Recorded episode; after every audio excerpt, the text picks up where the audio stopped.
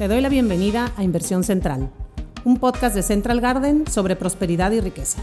Aquí vamos a platicar sobre las formas más inteligentes de invertir tus recursos para que crezcan con libertad y cuides lo que más te importa, tu familia, tu hogar, tus negocios y tu entorno. Yo soy tu host Verónica Hernández y esto es Inversión Central.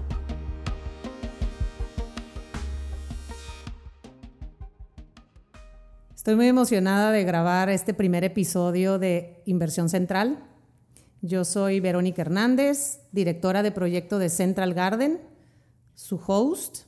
Tengo 15 años de experiencia en el sector inmobiliario y les platico por qué decidimos hacer este podcast.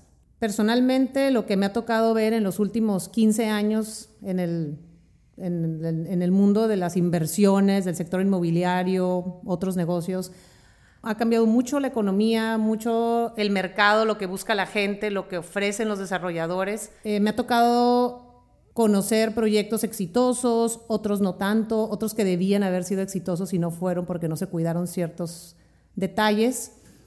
Entonces, la, la idea aquí es poder exponerles todos estos recursos y factores que les van a ayudar a ustedes a tomar la mejor decisión y que se sientan tranquilos y tengan la mayor plusvalía en esa inversión que decidan hacer. Y sin más preámbulo, le damos la bienvenida a Héctor Bustamante, director general de Bustamante Realty Group, empresa líder en el sector inmobiliario de la región, que nos va a platicar el por qué hoy, a pesar de la situación que estamos pasando, es un buen momento para invertir. Héctor, muchas gracias por estar aquí. Te cedo la palabra. Muy bien, eh, muchas gracias, Vero. Fíjate que esa pregunta es precisamente una de las preguntas que más me han hecho en los últimos días.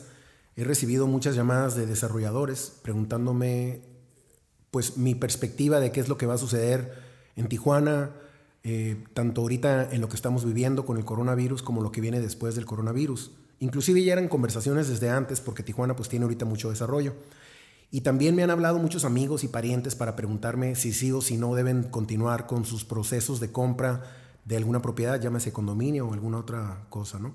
Entonces, bueno, en, primer, en principio mi respuesta es un contundente sí. Sí, 100% es eh, buenísimo seguir con el proceso de compra y de inversión en cualquier proyecto inmobiliario. Ahora te voy a, te voy a explicar por qué. Primero que nada, tenemos que contextualizar lo que está pasando. Y aunque ahorita el tema de conversación internacional es el coronavirus, no debería de ser el tema que predomine en la conversación al pensar en una inversión. ¿Por qué? Porque este es un tema que va a ser pasajero. Eh, nosotros en esta industria estamos acostumbrados a pensar a largo plazo. Nuestros ciclos de desarrollo de proyectos son aproximadamente de 3, 5 o hasta 7 años. Y te explico un poquito, cuando un desarrollador va a hacer un proyecto aquí en Tijuana, lo primero que tiene que hacer es adquirir un predio y puede tardar hasta un año seleccionando un predio, negociando con los propietarios, llevándolo a un proceso de análisis legal para que al final lo pueda escriturar y eso normalmente puede tardar entre seis meses y un año. Después de eso, apenas comienza el proceso del diseño de un proyecto, en donde invitan a los arquitectos, hacen una investigación de mercado para poder saber exactamente qué tipo de producto se debe desarrollar en ese predio en lo particular. Ese proceso puede tardar hasta un año también, incluyendo que se tramiten las licencias de construcción. El proceso en, gobierno no es tan ágil, es algo burocrático y sobre todo que existen muchísimas medidas actualmente de eh, seguridad y de legalidad, de usos de suelo y todo esto, entonces cada vez es más difícil adquirir una licencia de construcción. Por lo tanto, ya pasaron dos años antes de que empiece la obra, antes de que empiece la construcción física de un proyecto.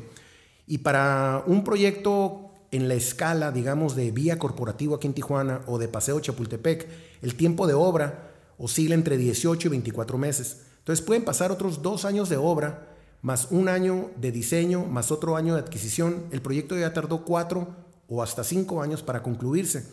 Entonces, en ese proceso, un desarrollador puede tardar desde tres hasta cinco años en terminar un proyecto y esto depende mucho de la escala del nivel del proyecto, cuántos metros cuadrados se van a construir. pero lo que es inevitable, por más pequeño que sea un proyecto de 12 condominios, puede tardar hasta 18 meses, no menos que eso. Entonces, lo que siento, una opinión, obviamente que muy personal, del tema del coronavirus es, sabemos tres o cuatro cosas con seguridad. Número uno, que sí es una amenaza real. Número dos, que es altamente contagiable. Número tres, que ante ello la única medida que tenemos es quedarnos en nuestra casa para no seguir propagando esta, este virus. Y cuarto, que es el más importante para mí, es que eventualmente esto va a pasar, como lo estamos viendo ya en otros países, que ya hay pruebas de que esto se tiene un ciclo en una curva que sube y una curva que baja. Por lo tanto, lo que no sabemos con exactitud es si esto va a terminar en un mes, en dos meses o en seis meses, pero es poco probable que pueda tardar más de seis meses, ¿no? O sea, definitivamente. Entonces, en un ciclo de vida de un proyecto de cinco años, en donde todo sigue trabajando, si sigue trabajando en diseño, arquitectura, licencias, tramitación de, permisos, diseño de campañas de mercadotecnia, todo lo que implica un proyecto, no frena eso ni uno, ni dos, ni seis meses. O sea, en realidad no pinta para lo que es el desarrollo. Entonces, la pregunta que todos deberíamos de hacernos en este momento es, ¿qué vamos a hacer después de que termine esta crisis ¿no? Eh, que estamos viviendo ahorita de tener que estar en casa? Cuando ya todos regresen a su trabajo, cuando la economía otra vez regrese a su normalidad, ¿qué es lo que va a suceder? ¿no? Y es aquí en donde pues yo tengo una experiencia mm, muy reciente del 2008 que me tocó vivir una crisis. Eh, entre otras cosas, así como un resumen nada más, nuestra empresa tiene 15 años ya eh, desde que inició. Hemos comercializado más de 100 desarrollos inmobiliarios, desde edificios de oficinas, centros comerciales, torres de condominios, fraccionamientos horizontales, comunidades entre viñedos, comunidades planeadas, desarrollos de usos mixtos, un poquito de todo. Y nos ha tocado trabajar con desarrolladores locales, sin experiencia, otros con mucha experiencia, desarrolladores nacionales con poca experiencia, desarrolladores nacionales con toda la experiencia del mundo. Inclusive actualmente estamos trabajando con tres de los, de los cinco desarrolladores más importantes de México, que ya tienen presencia aquí en Tijuana. Nosotros estamos comercializando sus productos. Basado en todo esto y en la experiencia del 2008, lo que te puedo comentar es que cuando nos pegó el trancazo, que fue un trancazo económico en el 2008, que hubo una crisis económica, no una crisis de salud, y que después se sumó una crisis de inseguridad, el mercado se desplomó, pero se desplomó en serio. O sea, no, nos, no estábamos en nuestras casas, pero estábamos en nuestros negocios sin hacer nada. No había tráfico, parecía una ciudad fantasma, aunque estábamos todos activos. ¿Por qué? Porque nadie tenía dinero. No podíamos salir a comer, no salíamos a, cenar, nos daba miedo ir a las fiestas por la inseguridad. La mayoría, bueno, no la mayoría, pero muchas de las familias bien de Tijuana se mudaron a Estados Unidos, a San Diego, por el miedo al secuestro y todo esto que ya todos saben que la historia está muy trillada. Finalmente tardó un par de años y en el 2010 empezó a regresar todo a la normalidad. Tardamos un par de años en recuperar el ritmo y en el 2012 Tijuana de nuevo se convierte en uno de los puntos más interesantes para hacer negocios en todo el país. ¿sí? Actualmente en todo el 2000, bueno, ¿qué, quise decir con eso? Lo que quise decir es que a pesar de que tardamos un par de años en salir de la crisis, en Tijuana y en Baja California salimos mucho antes que las demás ciudades en México. ¿Por qué? Porque nosotros, de alguna forma, es una ciudad que tiene una eh, ADN de resiliencia y de emprendedurismo. Más de la mitad de la gente que vive aquí en la ciudad nació fuera de la ciudad, por lo tanto tiene un DNA de emprendedor que hace que la ciudad tenga un DNA de emprendedor. Por lo tanto, nosotros estamos siempre trabajando, agresivos, yendo hacia enfrente. Y eso se ha una otra vez manifestado en las diferentes crisis. Cuando en México siguen las crisis, aquí ya salimos, ¿no? Es, este, vamos adelante un poquito en muchos temas, ¿no? Entonces, se recupera la economía, empieza Tijuana a sentir un orgullo, un orgullo de identidad que no teníamos antes de la crisis, porque también las crisis generan nuevas etapas de, de las ciudades y antes de la crisis que tuvimos del 2008, como a todo el mundo le iba bien, en realidad nadie se preocupaba tanto por su ciudad ni por agremiarse con sus eh, círculos de su industria. Y a partir de ahí vimos a los restauranteros unidos, a los inmobiliarios unidos, a los maquiladores unidos, haciendo campañas pro Tijuana, tratando de convencer a todo el mundo de que la ciudad pues, sigue siendo la tierra prometida, ¿no? la tierra de oportunidades. ¿no? Y creo que en estos últimos 10 años lo hemos comprobado con creces, o sea, por mucho. Todo el 2019, a los congresos que estuvimos participando, tanto en Monterrey, Guadalajara, México, Puebla, Hermosillo, fuimos como a unos 10 congresos, yo creo, el año pasado. En todos el tema era que Tijuana era la ciudad ejemplo de desarrollo inmobiliario en México. Lo que, lo que hizo hacer voltear a todo México para venir aquí a Tijuana, ¿no? Entonces, Diez años después vivimos una bonanza, o sea, ahorita estamos en una plena bonanza, digo, no en este momento, pero hace unas semanas, una bonanza de circulante, de economía, de desarrollo, de bienestar, de necesidad de más personal para las maquiladoras porque están creciendo, de sobreempleo. Entonces, muchos, en muchos indicadores vamos por buen camino. Sin embargo, pues tenemos este frenón. Pero este frenón no es un frenón como el del 2008, es muy diferente. Aquel entonces sí había circunstancias que afectaron a la economía mundial, sobre todo a nivel regional. Nos pegó mucho todo el tema del apalancamiento en el subprime, en donde le prestaban dinero a quienes no tenían la posibilidad de pagarlo. Y ahí es donde crece el problema del 2008. Los bancos prestan dinero con tal de colocarlo, pero al final cuando llegan los pagos, pues los que piden esos créditos no logran pagar y poco a poco caen en mora y al ratito se hace una cadena muy fuerte y hasta pues se cae la industria hipotecaria tanto en Estados Unidos como en México, ¿no? El día de hoy no vivimos eso. Para poder adquirir un crédito es muy, eh, tienes que tener comprobantes súper sólidos, o sea, a pesar de que como nunca los créditos hipotecarios están disponibles, también están haciendo un muy buen trabajo de poder filtrar quién sí, quién no tiene la capacidad para poder pagar. Eh, tenemos también otro tipo de desarrollo en aquel entonces, en el 2008, los desarrolladores se apalancaban mucho de financiamiento, de ventas o preventas más bien, y de sociedades con dueños de la tierra.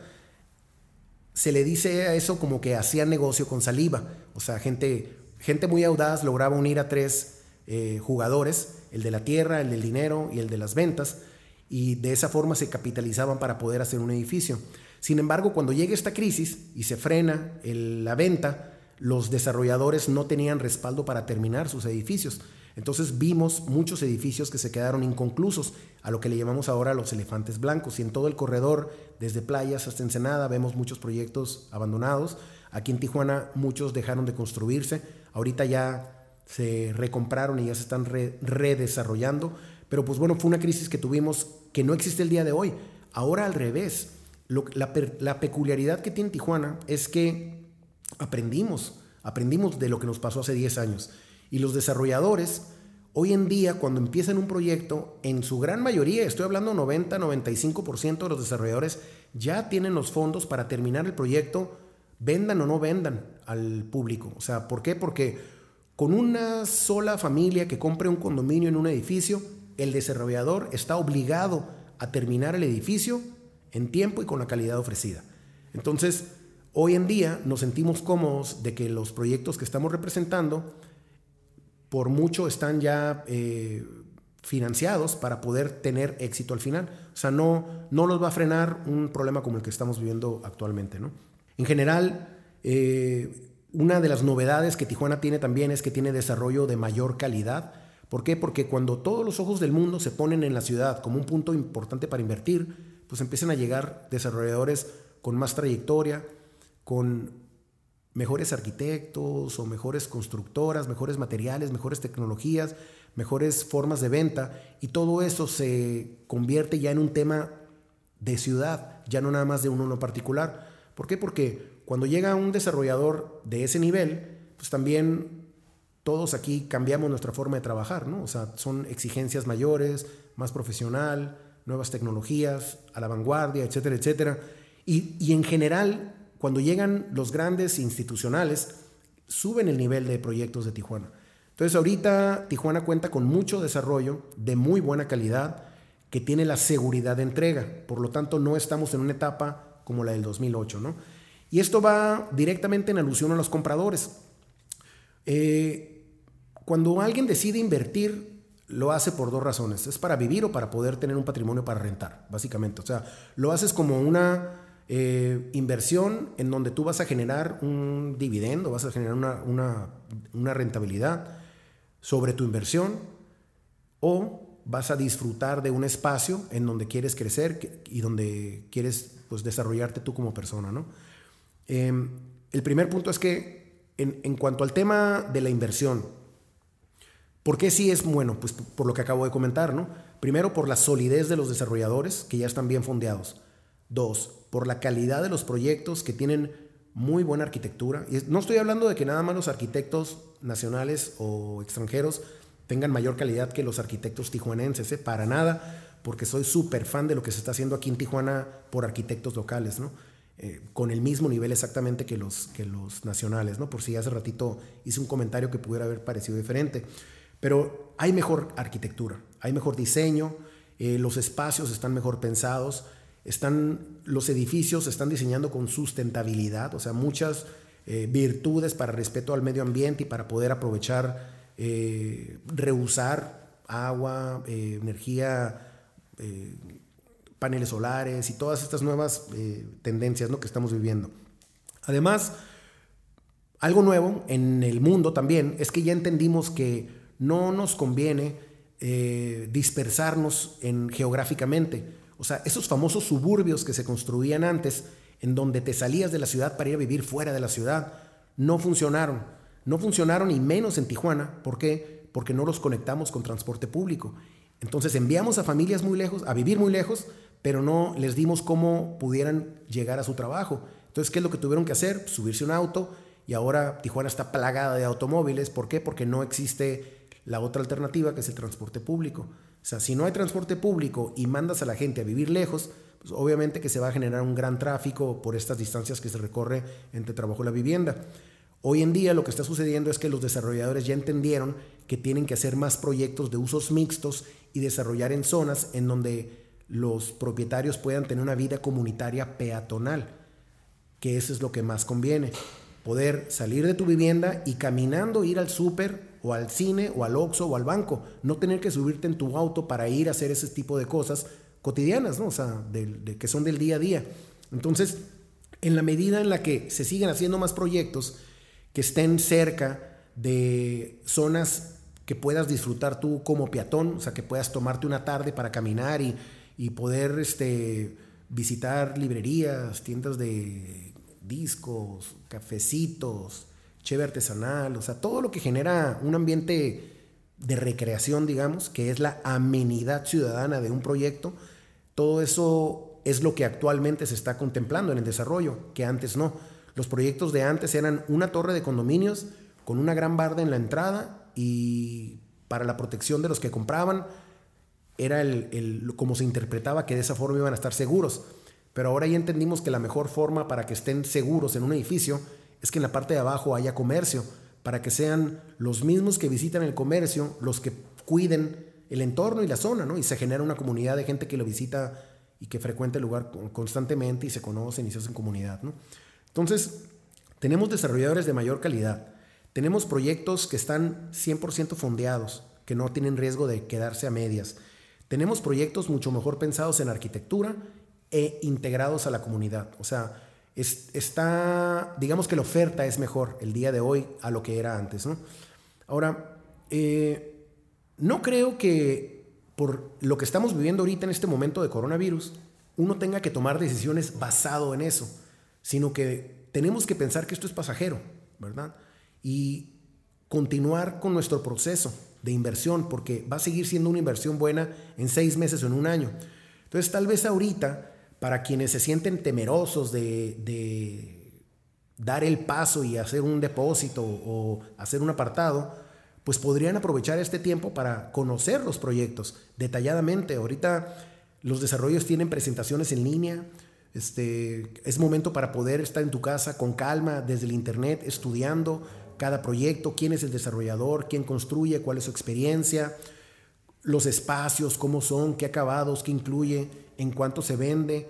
Ahorita un tema importante, de nuevo, se convierte el tipo de cambio, ¿verdad? Porque empezó a fluctuar, se fue para arriba, ya empezó a bajar un poco, pero también eso afecta eh, el poder tomar una decisión, sobre todo para quienes ganan pesos, Quienes ganan dólares, pues no hay ningún problema, ¿no? Inclusive, quienes ganan dólares, ahorita se les presenta una oportunidad de oro, que es comprar condominios en pesos entre el 15 y el 20% más barato de lo que podrían comprar. O sea, es casi casi un regalo que se les está presentando que deberían de aprovechar.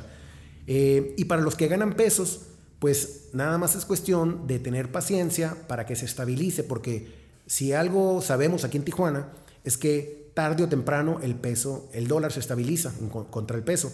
Y la bronca es cuando está fluctuando, que no sabemos que tenemos la incertidumbre. Pero cuando ya sabemos si se quedó en 18, en 19, en 21 o en 22, pues ya todos tienen el mismo tipo de cambio, se hace el ajuste que se tiene que hacer y ya todo continúa igual, ¿no? Entonces yo creo que ahorita es un súper buen momento para poder analizar. Hemos, eh, tenemos una política en la empresa que acabamos de activar en donde si apartan un condominio, les vamos a dar tiempo suficiente para que pase este periodo de coronavirus, para que tomen una decisión formal. Es decir, ahorita tú puedes apartar un condominio y tienes semanas para poder firmar un contrato para que estés bien seguro de que esto va a terminar bien, ¿no? Porque ahorita, pues básicamente todo es intuición, o sea, es basado en la experiencia, los conocimientos que tenemos anteriormente, pues hacemos proyecciones, ¿no? Y tiene mucho que ver con nuestra experiencia o el colmillo, como le quieras llamar, pero no hay datos científicos todavía que te garanticen algo, ¿no? Entonces, basado en la experiencia de 15 años de desarrollo, haber vivido varias crisis económicas, pero sobre todo la del 2008, siento que esto es un pequeño estornudo que va a terminar en unos meses y que todo va a continuar igual. No estoy este, tratando de hacer menos el tema porque pues es, desafortunadamente personas van a perder la vida y es, y es algo terrible. Eh, lo que estoy insinuando, lo que estoy comentando es que la vida continúa, o sea, nosotros debemos de seguir caminando, pensando en el futuro y sobre todo quienes estamos en esta industria, siempre estamos pensando qué es lo que va a pasar en 3, 5 o 7 años, porque es entonces cuando vamos a tener nuevos competidores, tenemos que estar pensando cómo se va a comportar Tijuana con su movilidad, qué tipo de gobierno vamos a tener, cómo los bancos van a dar sus tasas o qué tan accesibles van a estar los créditos. Es un poquito muchos factores que en este momento eh, son inciertos. Lo único que se tiene que hacer es analizar el pasado, o sea, cómo ha sido la historia de todos estos acontecimientos. Aquí termina la primera parte de la plática con Héctor Bustamante. Escucha la segunda parte de nuestro siguiente episodio. Esto fue Inversión Central un podcast de Central Garden. Te invito a que sigas nuestras redes sociales, donde encontrarás más información y consejos que traerán prosperidad a tu vida. Encuéntranos como Central Garden MX o visita nuestra página web centralgarden.mx. Yo soy Verónica Hernández y nos escuchamos en el próximo episodio de Inversión Central.